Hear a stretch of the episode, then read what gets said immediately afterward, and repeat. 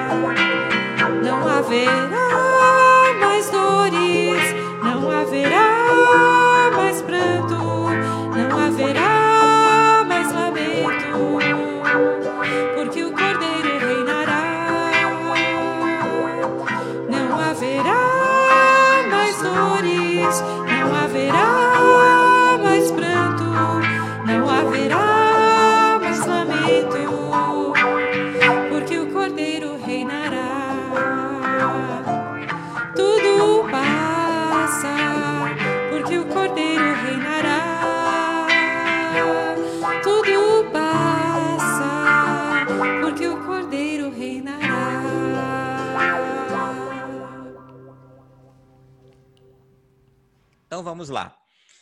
É, Deus ordena a reconstrução do templo. Esse texto é da Bíblia, nova tradução na linguagem de hoje. Então diz assim o primeiro versículo: No segundo ano do reinado de Dario, rei da Pérsia, no primeiro dia do sexto mês, o Senhor Deus mandou uma mensagem por meio do profeta Ageu. Essa mensagem era para o governador de Judá, Zorobabel, filho de Salatiel, e para o grande sacerdote Josué, filho de Josadac. Então aqui o que eu queria destacar é o que está ali, ó, quando fala do sexto mês. Ageu, ele foi contemporâneo de Zacarias, profeta Zacarias, né? É, ambos é, profetizaram né, no reinado de Dario. E Ageu começou dois meses antes de Zacarias, como o primeiro versículo de seus livros indicam. Então, tanto Ageu quanto Zacarias vão dar esse indicativo, né? É, de que os dois estavam ali é, profetizando no reinado de Dario. E Ageu começou a profetizar no sexto mês, e aqui está o destaque, né?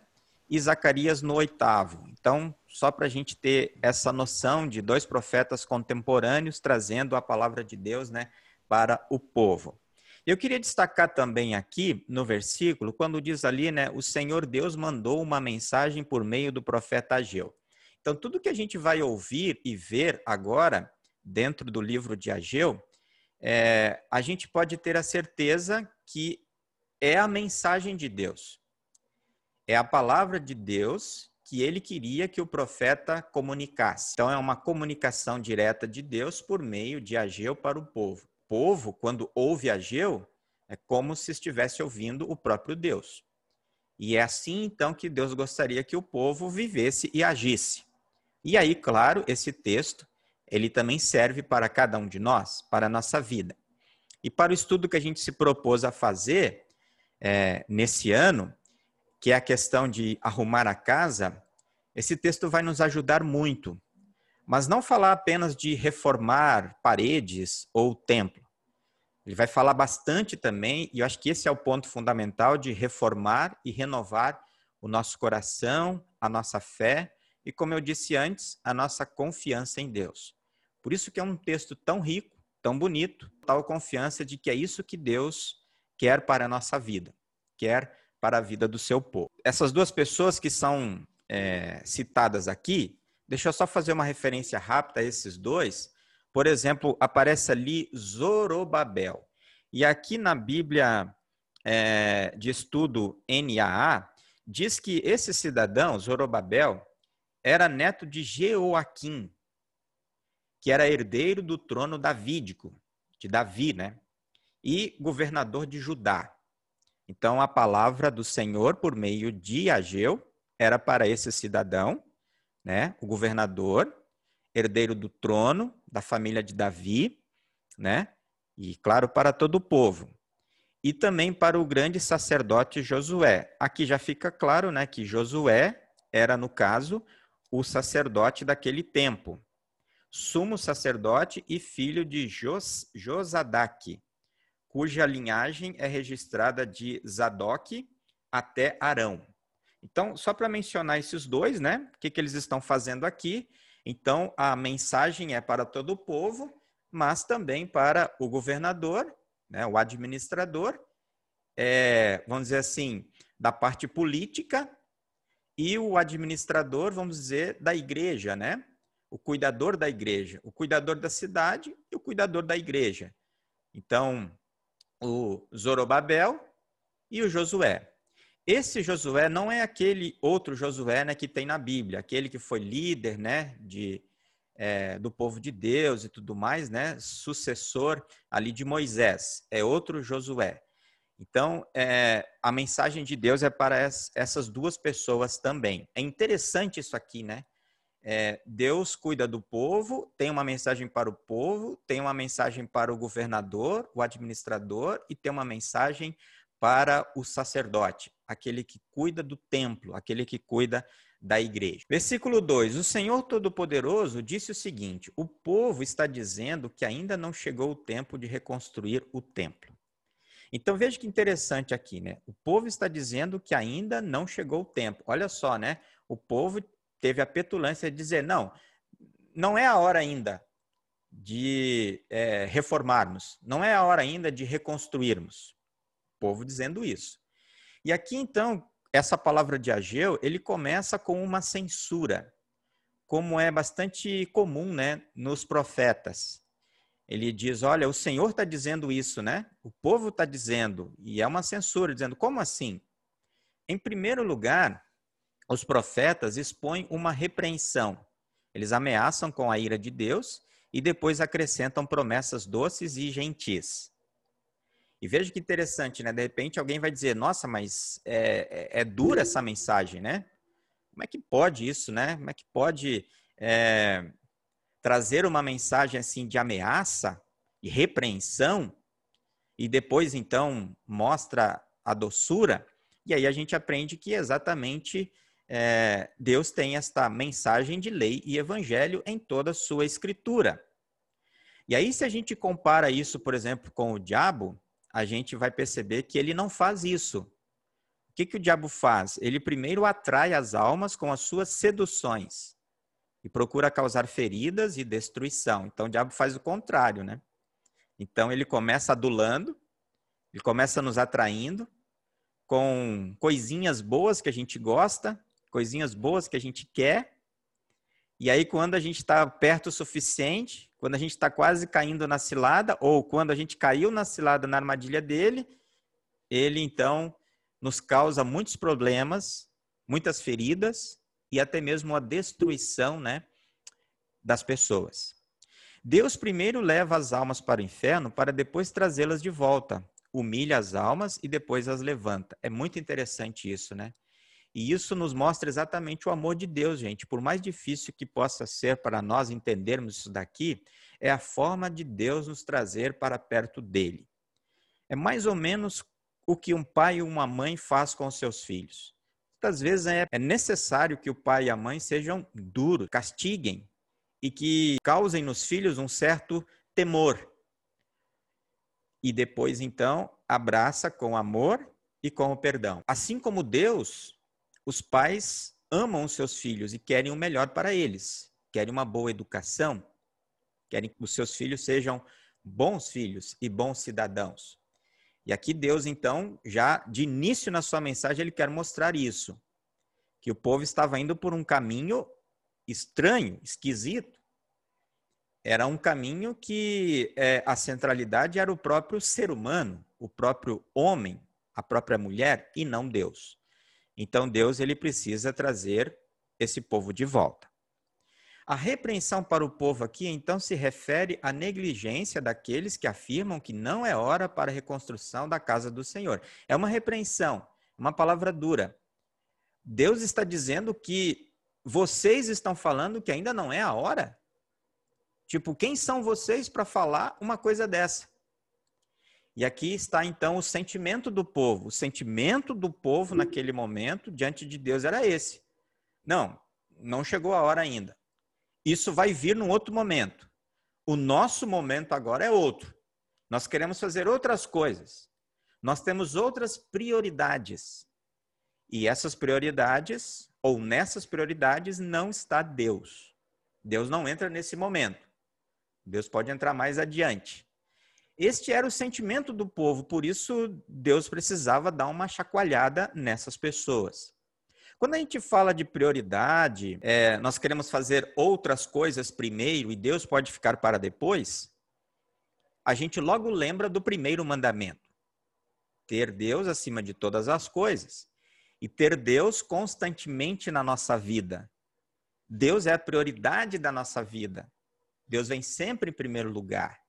Agora, isso é um grande desafio né, para cada um de nós, essa palavra de Deus, né? Colocar Deus em primeiro lugar. Ter em nossa vida Deus como prioridade. Porque é, todos nós, muitos de nós, em muitos momentos da vida, nós temos projetos, né? Que queremos realizar. Especialmente os jovens que estão aqui conosco, né? Eles têm projetos pensados para a faculdade, para o emprego, para a vida, depois para o casamento, para a família, tem projetos. Cada um de nós também tem projetos para a vida. E nesses projetos, nesses planos que a gente faz, Deus está lá? Deus está presente? Deus é prioridade? Ou esses projetos estão em primeiro lugar acima de Deus?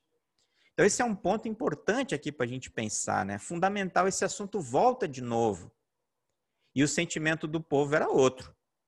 Olha, nós temos outras coisas para fazer primeiro, Deus. Você pode esperar. Você pode ficar para um outro momento. E aqui estava bastante em voga a questão da reconstrução do templo, mas não só isso. Tinha uma reconstrução também espiritual.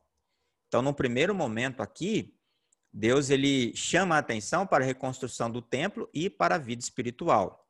E aí ele chama a atenção para o povo. O que, que é prioridade na sua vida? O que, que vem primeiro? E o sentimento do povo naquele momento era que tinham outras coisas antes de Deus. No entanto, a vontade do Senhor estava em oposição à do povo e era de que o templo fosse reconstruído. Deus queria que a obra iniciada continuasse. Essa obra, ela começou lá no livro de Esdras, naquela união ali de Esdras e Neemias, né? Ali começou a reconstrução porque o povo tinha voltado, né, da escravidão na Babilônia mas por causa de perseguições, enfim, de nações inimigas, é, a obra parou. Ageu então avisou que Deus ajudaria o povo a vencer os seus inimigos, que Deus queria que o povo considerasse a sua vontade para que fossem preservados e salvos. Deus prometeu dar capacidade e sabedoria para que o seu povo pudesse fazer a obra. Então o povo ainda estava se ressentindo, né? É, de medo, de preocupação, e a gente vai ver mais adiante que eles tinham outras coisas bastante individualizadas e particulares em suas mentes e em seus corações. E aqui então o profeta, ele nos mostra qual era a vontade de Deus. E fica bem claro, né, para o povo, qual era essa vontade. A vontade era que o povo colocasse a, as suas mãos à obra na reconstrução do templo e que isso fosse adiante. Adiante no sentido de que a vontade de Deus era muito maior. Que ao reconstruir paredes, pintar paredes, colocar coisas nos seus lugares, Deus queria que o coração do povo estivesse no lugar certo. Que a prioridade do povo voltasse a ser o próprio Deus. Por isso ele envia Ageu para chamar o povo é, para esse momento né, todo especial na vida deles. Uma volta para Deus, com a desculpa, entre aspas, de reconstruir o templo, reconstruir paredes. E aí Deus ele promete: eu vou estar com vocês, eu vou ajudar, não precisam ter medo, eu estarei conduzindo tudo. Versículo 3 e 4 diz assim: Por isso o Senhor falou assim por meio do profeta Ageu, povo de Judá, será que fica bem vocês viverem em casas luxuosas enquanto o meu templo continua destruído? Vejam, aqui é, eu comentei um pouquinho antes, né, que eles tinham uma outra prioridade mais viva na cabeça e no coração deles. Além de todos aqueles sentimentos de que nações mais poderosas, mais fortes, inimigas pudessem atrapalhar, perseguir, é, e tantas outras coisas poderiam acontecer com eles, medo das autoridades, assim por diante, eles queriam resolver as coisas próprias da vida deles. E aqui então Deus, por meio do profeta, ele faz uma pergunta, uma indagação muito importante. O que, que vocês acham? É, tá certo vocês viverem em casas luxuosas, casas bonitas, reformadas, reconstruídas, e o templo está lá jogado às traças? Gente, esse texto é fantástico. E a gente não quer fazer é, juízo de valor é, na vida de vocês, nem de cada um de nós. É uma reflexão muito individualizada, muito própria, que eu acho que cada um precisa fazer, cada um de nós. Como é que é o nosso amor à casa de Deus? E quando a gente fala da casa de Deus, a gente não está falando só do, das quatro paredes e do teto e nem dos bancos, e nem dos equipamentos de som que a gente comprou. A gente está falando da nossa relação com Deus, que é muito maior que isso. Que é gigante. Que, na verdade, é isso que importa. Essa é a mensagem que Deus quer trazer.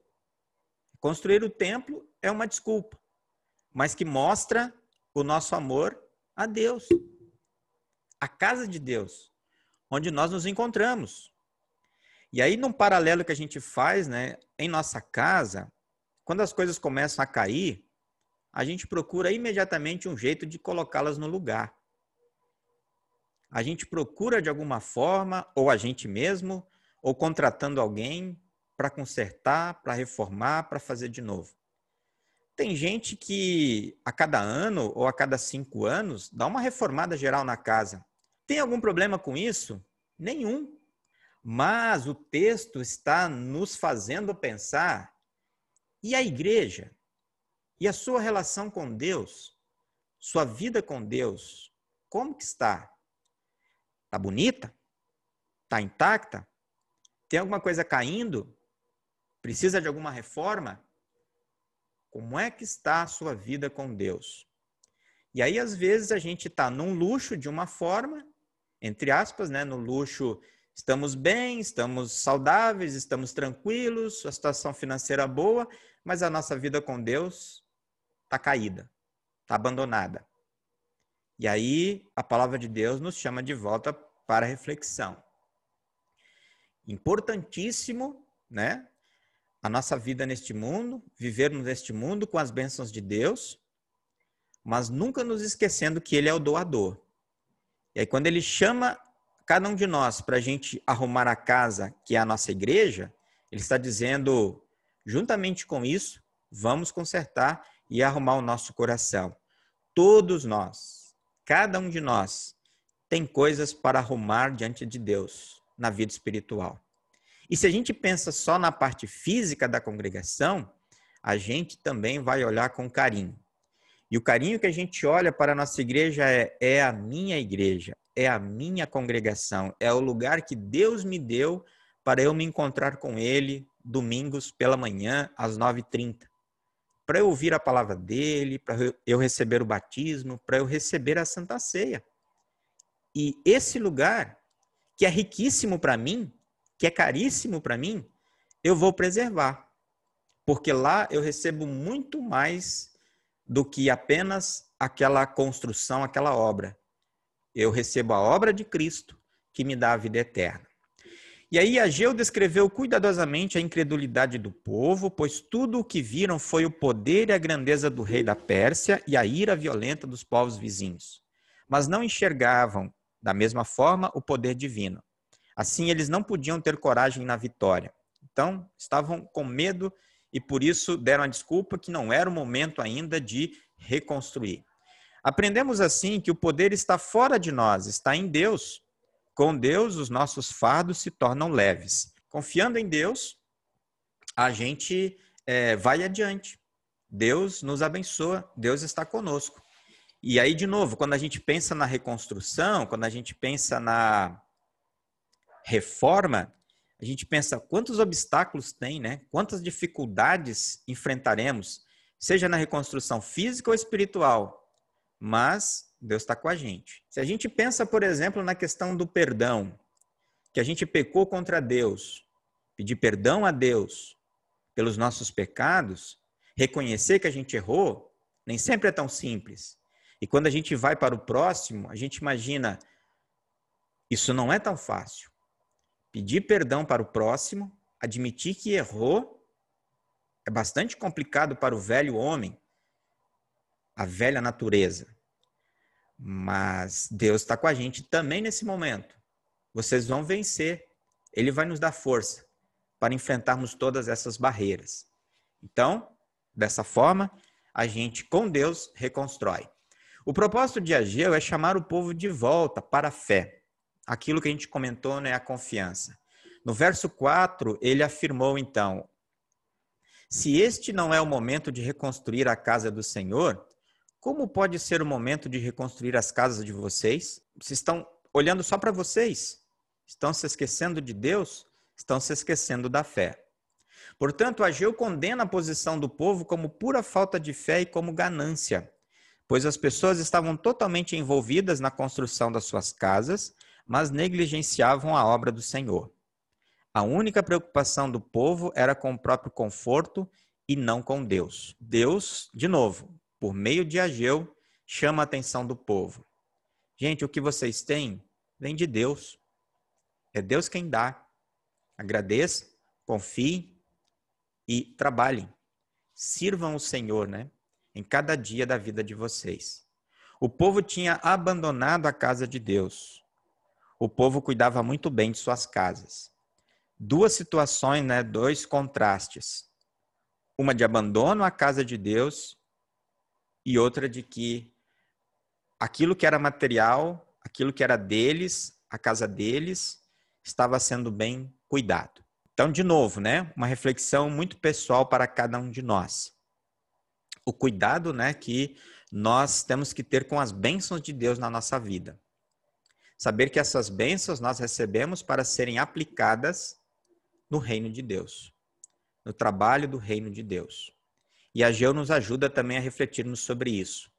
O que temos de bênçãos, nós vamos compartilhar. E aí cada um pode pensar e refletir sobre como equilibrar essas bênçãos, né, que recebem, porque nós recebemos bênçãos diferentes, né? Cada família, cada pessoa, cada filho de Deus recebe bênçãos diferentes e assim nós vamos aplicar também essas bênçãos no reino dele, no trabalho dele. Cinco, pensem bem no que tem acontecido com vocês. Então aqui o profeta faz uma reflexão com eles, né? Pensem o que aconteceu. O que aconteceu será? Lembrem um pouco o que aconteceu com vocês, na vida de vocês. Deveriam olhar para o sucesso que tiveram. Eles tinham sido libertos da escravidão, tiveram a oportunidade de voltar para casa, estavam tendo a oportunidade de reconstruir suas vidas e suas casas e o templo, a casa de Deus. Ou seja, eles tinham a oportunidade de voltar à fé para o caminho do Senhor. A palavra caminho ela é usada para falar de modelo de comportamento ou costume. O caminho do Senhor, então, é duplo. Né? Ele pune os pecadores, mas também mostra misericórdia aos, aos arrependidos. É aquilo que a gente comentou no, lá no início, né? Lei e Evangelho. Ele mostra o nosso erro e mostra o seu perdão e o caminho que vamos seguir. Esse caminho do Senhor é o caminho para a nossa vida. É por aqui que nós vamos, né? Então, olhem para trás o quanto vocês caminharam até aqui com o Senhor. Vocês sofreram por causa do pecado, mas foram perdoados e receberam muitas bênçãos. Em todo o tempo, Deus esteve com vocês e estará. Continuem com o Senhor. Ageu está chamando o povo ao arrependimento. As pessoas deveriam examinar o coração, olhando atentamente para o que haviam feito é, aqueles que, desde que voltaram né, da Babilônia. Então, Ageu está chamando o povo ao arrependimento. É, o que aconteceu com vocês e agora o que terão pela frente. Como vocês poderão andar nos caminhos do Senhor de agora em diante. Arrependimento é uma palavra muito importante né, na Bíblia Sagrada, no contexto né, dos filhos de Deus, no contexto cristão e também na nossa vida. Cada culto a gente tem esse momento, né, de confissão de pecados. Arrependam-se dos seus pecados, recebam perdão. E nós somos perdoados pela graça de Deus. E quando a gente sabe disso, que a gente se arrepende e recebe o perdão, a gente olha para o passado e diz: Poxa, o quanto eu fui pecador, e mesmo assim Deus me perdoou. E agora, por causa desse perdão, eu vou é, procurar fazer a vontade de Deus, a vontade do Senhor e andar nos seus caminhos. Versículo 6: Vocês semearam, e olha o que aconteceu então com o povo: muitas sementes, mas colheram pouco. Tem comida, mas não é o suficiente para matar a fome. Tem vinho, mas não dá para ficarem bêbados. Tem roupas, porém elas não chegam para os proteger do frio. E o salário que o trabalhador recebe não dá para viver. Então o povo deveria se arrepender dos seus pecados. Aqui no versículo 6 fica claro que eles falharam em colocar o Senhor em primeiro lugar na, na vida deles. Vejam, todas essas coisas aqui que foram citadas é, nos remete lá ao texto de Mateus, né, 6,33. Vocês lembram desse texto, né? É, buscar em primeiro lugar o reino de Deus? E o que acontece? Todas as outras coisas vos serão acrescentadas. Aqui a Geu chama atenção para o povo, aqui eles fizeram várias coisas e não tiveram sucesso nessas. Escolheram pouco, a comida não foi suficiente, a bebida também não, as roupas não protegiam do frio e o salário do trabalhador é, não dava para viver. Então, é, Deus, ele é, esteve com o povo, mas mostrando o seu poder e os trazendo de volta para perto dele. Deus foi fiel libertando o povo da escravidão novamente. Mesmo assim, a ingratidão do povo era grande.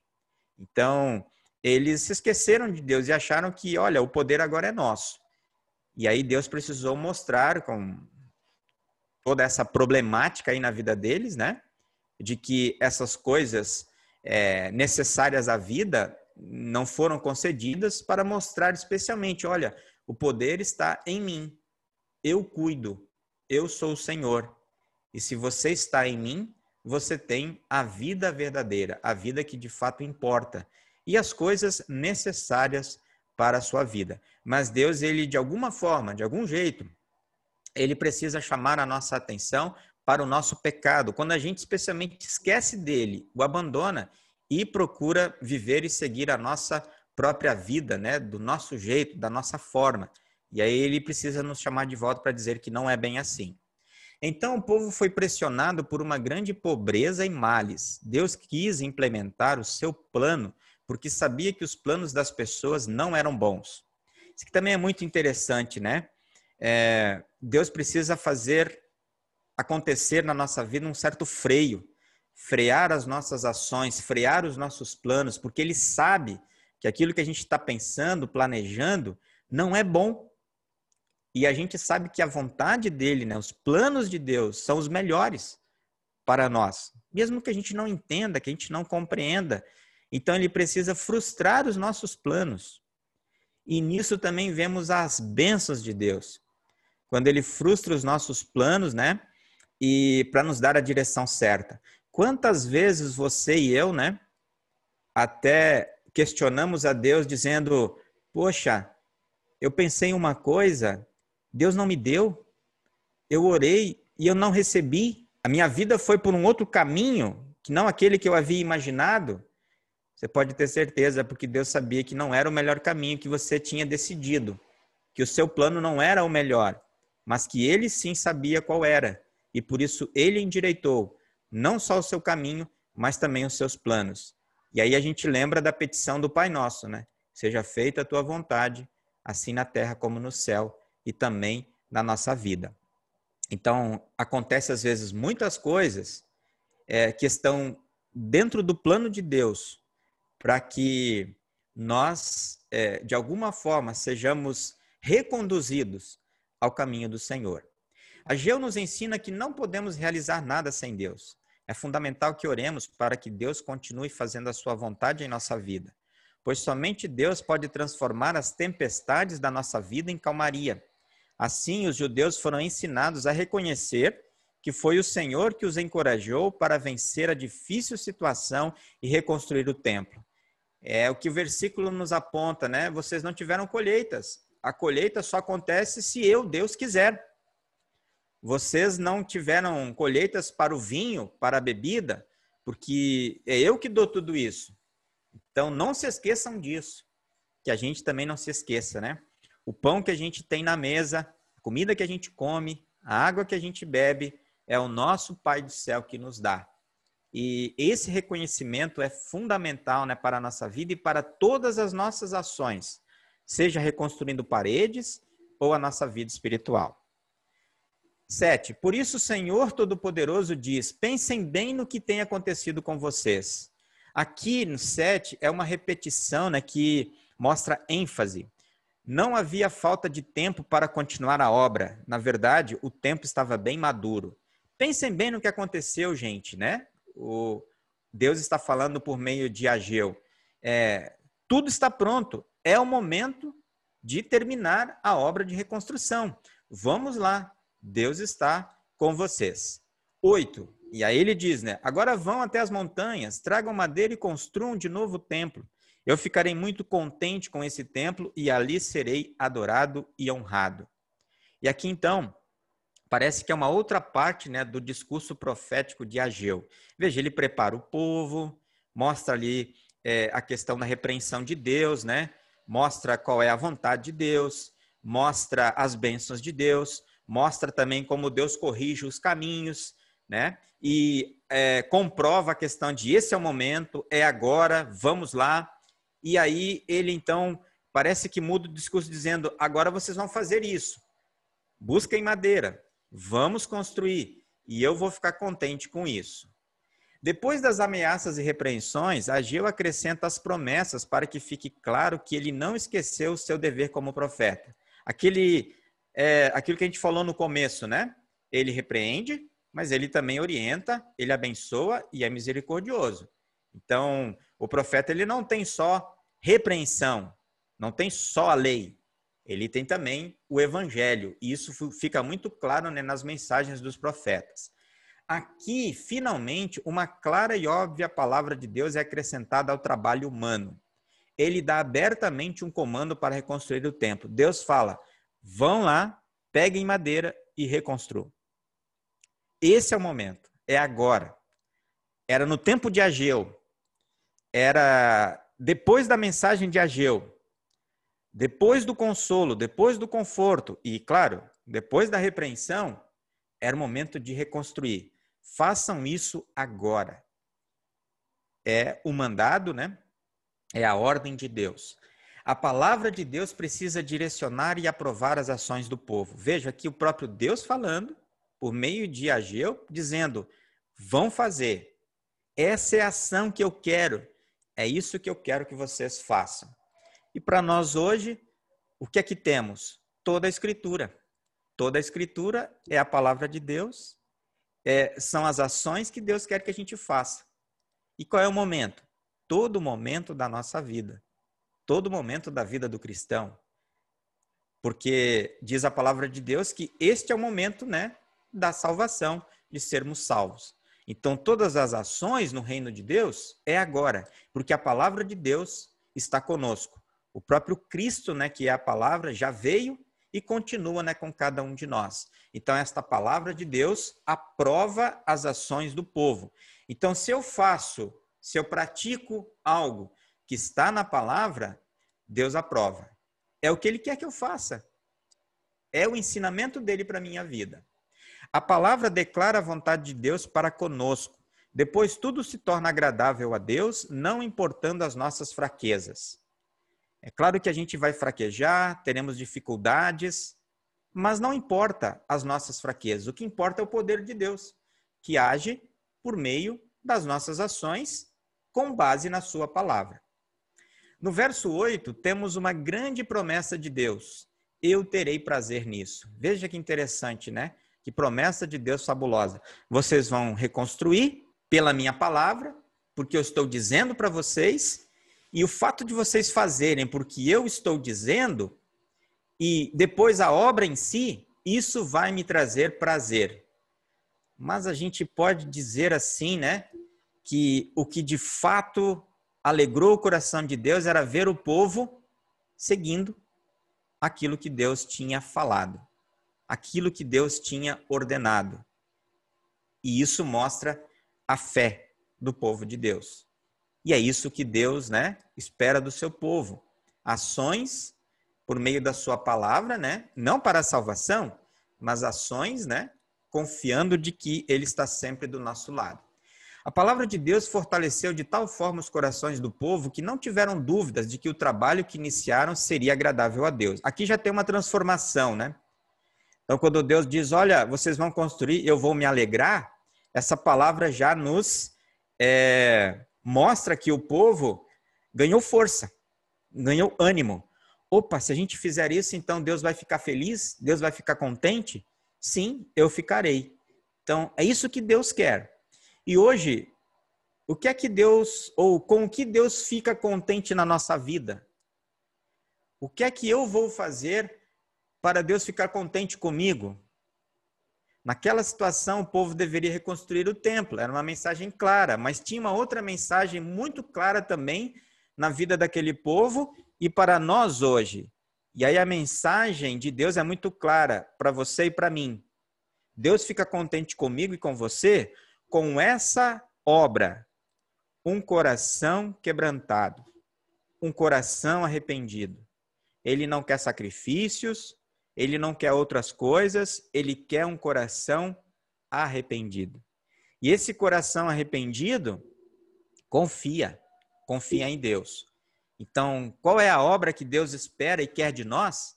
Um coração arrependido, um coração confiante. E as outras coisas, elas serão feitas serão praticadas na vida dos filhos de Deus. Aliás, a frase eu terei prazer nisso foi usada pelos evangelistas, por exemplo, Mateus 3,17. Este é o meu filho querido que me dá muita alegria. Deus falando é, de forma um tanto diferente, né? Mas muito parecida aqui essa questão do prazer. Eu tenho prazer em Jesus. E aqui é uma dica muito legal para nós também, né? Hoje, para nossa fé, nós temos fé em Cristo, a nossa fé é cristã, e nós temos toda a certeza de que Deus tem prazer nisso. Deus tem prazer de que a gente confie nele por meio de Jesus, porque ele disse do próprio Jesus: Este é o meu filho querido que me dá muita alegria. Quando Deus faz essa afirmação, todas as demais coisas ficam em segundo plano. alegria de Deus para com cada um de nós, para a nossa vida. E alegria é que a gente confia em Cristo, porque em Cristo ele tem prazer. Todo o resto que a gente possa imaginar fica em segundo plano, porque isso aqui, se acontecer na nossa vida, vai fazer com que as outras coisas aconteçam também. Se eu tenho Jesus no meu coração, se eu creio em Jesus, eu também vou pensar na minha casa, na minha família, vou pensar na minha igreja, na reconstrução, naquilo que eu ainda preciso fazer para salvar gente, eu vou pensar na minha vida cristã. Mas tudo parte de um coração que tem Jesus. Jesus presente lá e morando lá. Essa palavra de Deus acalmou os sentimentos negativos do povo em relação a todos que falavam contra o templo. Então, os inimigos ali ficaram é, quietos, né? E o povo então pôde reconstruir. O templo era um sinal externo no qual Deus tinha prazer, como nos sacramentos. Cristo quer que eles sejam sinais da graça que nos prometeu e apresentou. Então, sinais, né? O templo era um sinal, o sinal da fé. O povo se reunia lá para adorar a Deus. Hoje, os sinais são os sacramentos, batismo e santa ceia. Quando nós recebemos, nós temos a graça, a graça de Cristo. E se a gente recebe, a gente recebe na igreja e a gente recebe em fé. Se uma criança é levada ao batismo, é porque os pais têm fé, ou os padrinhos, ou os avós. Se nós vamos à Santa Ceia, é porque nós cremos, porque nós temos fé. E esses sinais que Deus deixou é para nós sinais de graça e de perdão. Também no templo reformado, Deus seria glorificado. O primeiro templo era muito conhecido, era uma obra esplêndida, como lemos no livro de Crônicas. O templo reconstruído não seria comparado com o anterior. No entanto, o culto a Deus no novo templo era mais concorrido, pois outras nações se juntaram aos judeus para adoração ao Senhor. Vejam, gente, aqui tem uma coisa muito legal também. Quando a gente tem Jesus no coração, quando a gente trabalha no reino de Deus, o que, que acontece? Outras pessoas se juntam a nós. E esse é o objetivo da igreja. A igreja está no mundo para isso trazer mais pessoas, trazer mais gente.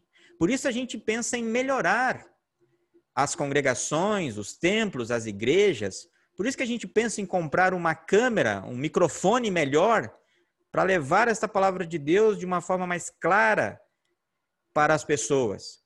Por isso que a gente tenta fazer com que a igreja seja um ambiente agradável, para que quando uma pessoa vier, ela encontre ali também alegria e prazer em estar naquele local bem cuidado e que ela volte com o objetivo de ouvir a palavra, porque é isso que importa.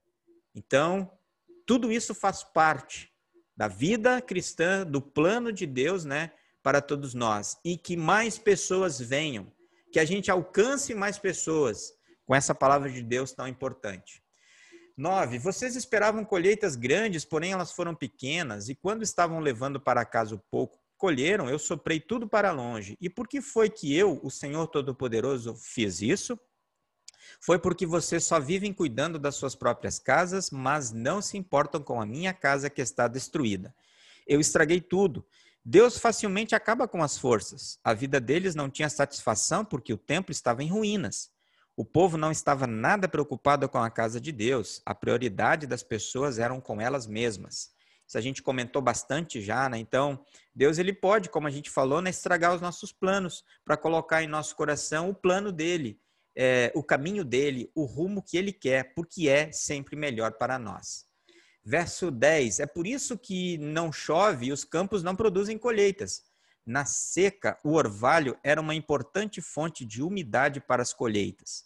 Então, é uma amostra né, para o povo de que uma coisa simples né, é, era tão importante né, para eles. 11.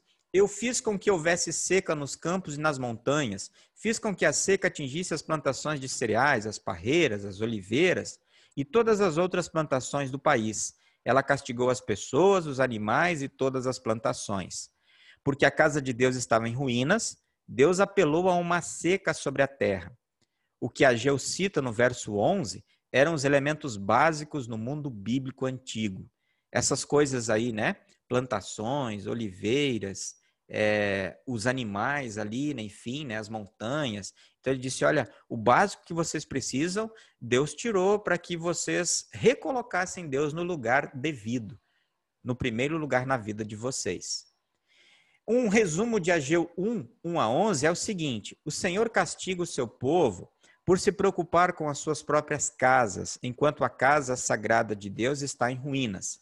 Naquele tempo foi o que aconteceu para que Deus mostrasse a sua vontade. A obra do Senhor sofre hoje quando cuidamos dos nossos próprios interesses e necessidades materiais, mas falhamos em não dar apoio à obra de proclamar o evangelho. Jesus tinha uma prioridade diferente. Ele veio para servir, dando sua vida em resgate por nós. Embora rico, ele se fez pobre por causa de nós, para que nós tornasse, para que nos tornássemos ricos. As riquezas que, que recebemos dele nos movem a nos tornarmos ricos em nosso amor é, por ele e pelos outros. Então, uma prova do serviço ou uma mostra de como servir o próprio Jesus deu. Ele não veio para ser servido, mas para servir. Ele era rico, se fez pobre para que nós fôssemos ricos na graça e no perdão de Deus.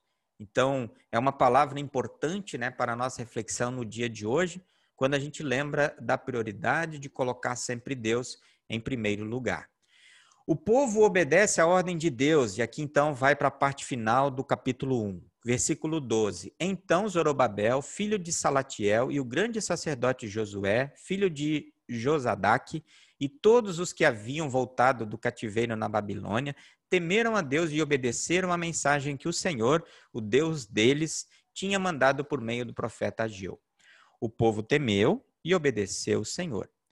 A palavra pregada produziu frutos. A palavra pregada nunca volta vazia. Isaías 55, 11 diz assim: Assim também é a minha palavra. Ela não volta para mim sem nada, mas faz o que me agrada fazer e realiza tudo o que eu prometo.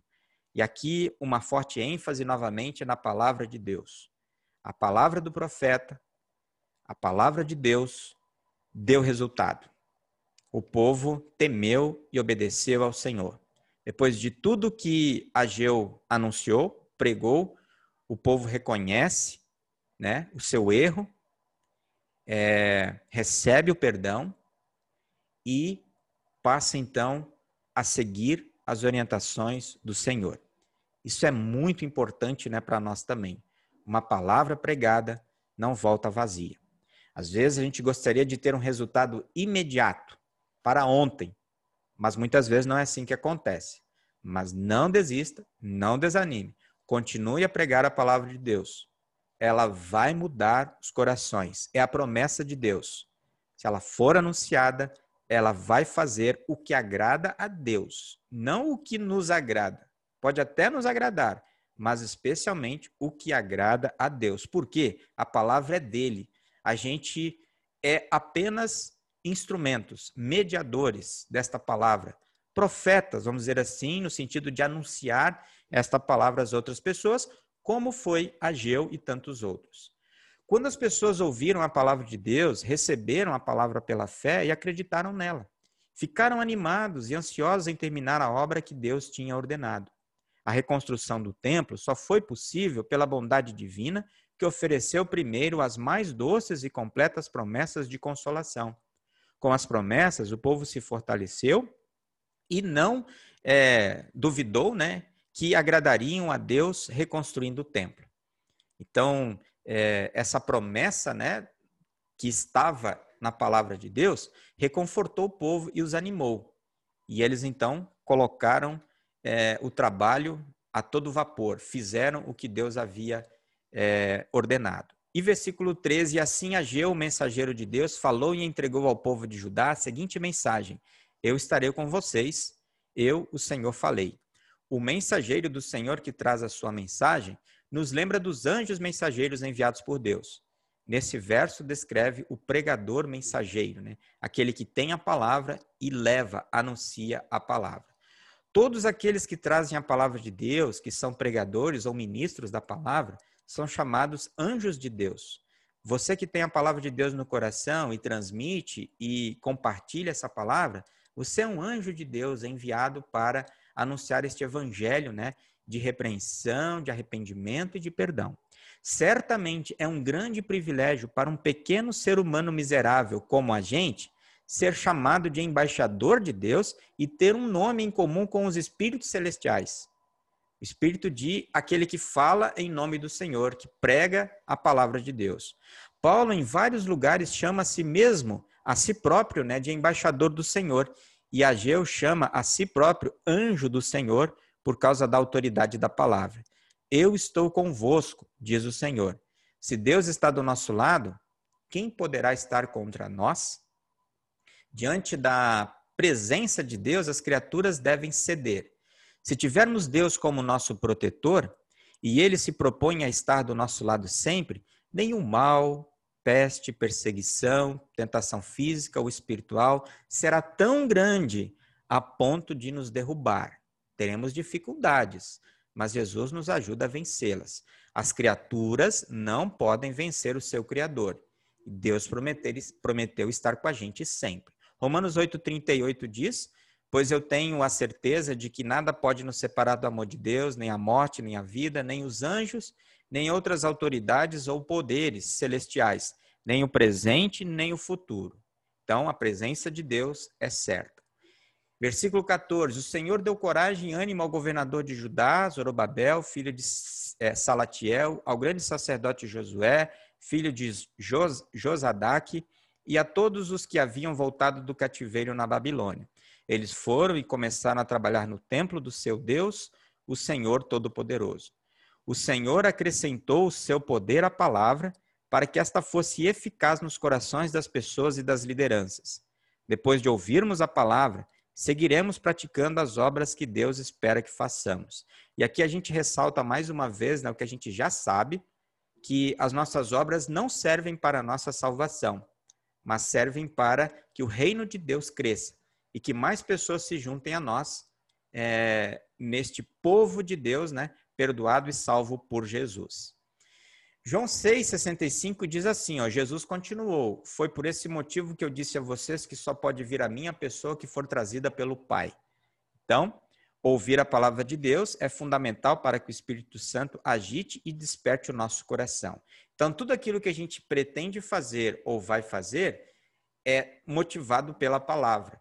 Também a nossa missão. A gente prega, né? a gente anuncia, a gente fala de Jesus, porque a palavra nos motiva e nos anima para isso. E o Espírito Santo nos entusiasma, nos enche de vida, nos capacita a suportarmos corajosamente situações adversas. O Espírito que nos é dado por Deus nos dá confiança para trabalharmos no reino de Deus. O Espírito Santo faz esse trabalho porque somos tímidos em nossas ações. Então precisamos de um empurrãozinho. E esse empurrão é o Espírito Santo que nos dá. Temos uma necessidade do Espírito Santo que nos fortalece e encoraja. Sem Deus, sem a força do Espírito Santo, nós não conseguimos, mas com ele nós vamos adiante. E o 15, no dia 24 do sexto mês do segundo ano do reinado de Dario. Três semanas e meia após a palavra do Senhor vir a Ageu, o povo começou a obra de restaurar o que havia ficado em ruínas por quase 70 anos. Lembra que a gente falou que a palavra de Deus não volta vazia? Que pode ser rápido e pode demorar? O que, que vocês acham disso daqui? Três semanas e meia após a palavra de Deus ser pregada por Ageu. Pouquíssimo tempo, né? Em pouco tempo, o povo então começou a seguir a ordem de Deus. E eles então começaram a reconstruir algo que havia é, 70 anos que estava em ruínas. E um resumo do 12 ao 15: o povo de Judá obedeceu a palavra do Senhor e inicia a tarefa de reconstruir o templo.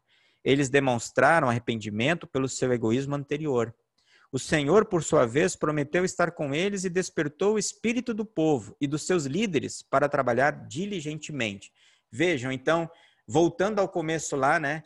A palavra de Deus foi para o líder é, político, o líder espiritual e para todo o povo.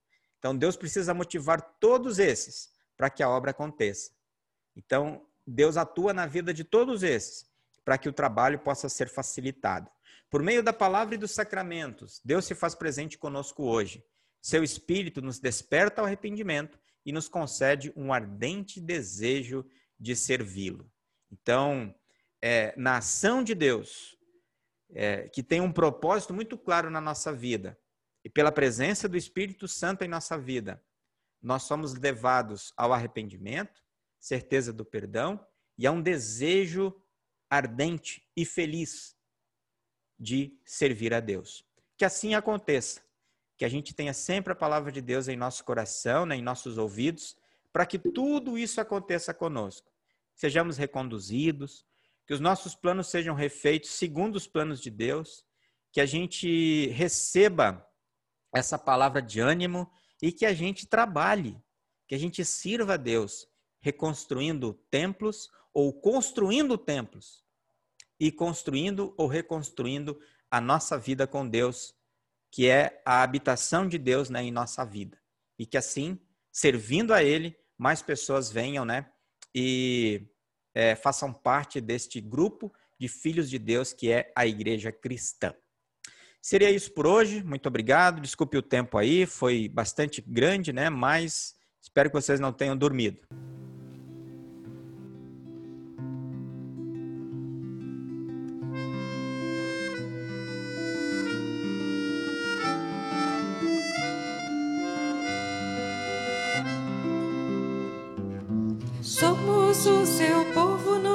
Das trevas, ele é nossa luz, tomou-nos como filhos seus.